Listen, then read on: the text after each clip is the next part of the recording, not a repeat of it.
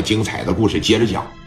人家那边可以说是奔着死去的，我是这么认为的。你打聂磊行，你打聂磊这帮子兄弟行，社会人之间互相打打杀杀，那太正常不过了。但是你打你归打，你打人家聂磊他媳妇干什么呀？你这不纯纯神经病吗？有这么一句话叫“祸还不及家人”呐。昨天咱们的故事讲到说，为什么老八这个人他能在李沧区站起来？因为这个人他就始终招膈应，这种人他恶心，好多人跟他过手，好多人跟他过招，都是因为说，你看我宁可得罪君子，我不得罪小人，我你你可别沾上我啊！人家都是说这种想法。老八呢派人把这个聂磊他媳妇儿啊，这就给打伤了。你说这打伤了不要紧，哎，磊哥也可以说是因祸得福了，也是真正的发现了这个刘爱丽到底是有多爱他。说你看这边呢，咋的呀？人家这边呢是聂磊把电话就打给李正光了，李正光带着小霸王高德健他们哇哇这就全过来了。过来了之后呢，聂磊把电话给刘德明打了一个，心想就是啥呀？说正光啊，一共就带了十来个人，而且他还说不用让我带那么些人，你看这够用吧？人刘德明当时就说了，没问题，你就让正光去吧。啊，说他是带了十来个人呢，那都带多了。原来在东北给乔四办事的时候，那基本上正光就是领着这十多个，一骂全是平汤，带的人多了没用。好虎一只能拦路，耗子一群他全得喂饱。哎，只要是英雄好汉往这儿来一个，我认为这就够用了。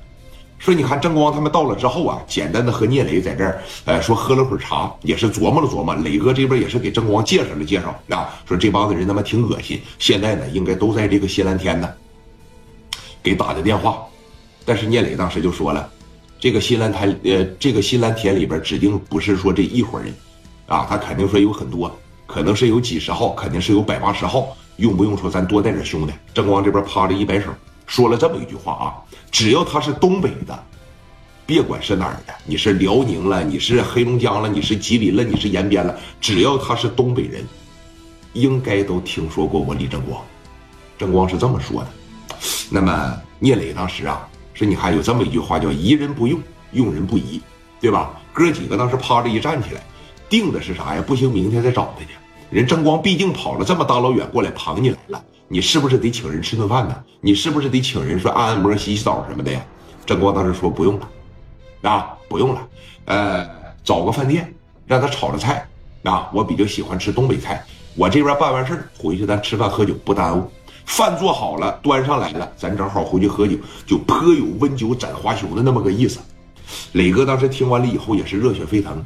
你包括说，哎，这个聂磊手底下这帮子兄弟，没见过李正光打仗的时候，就觉得正光这个人应该不简单。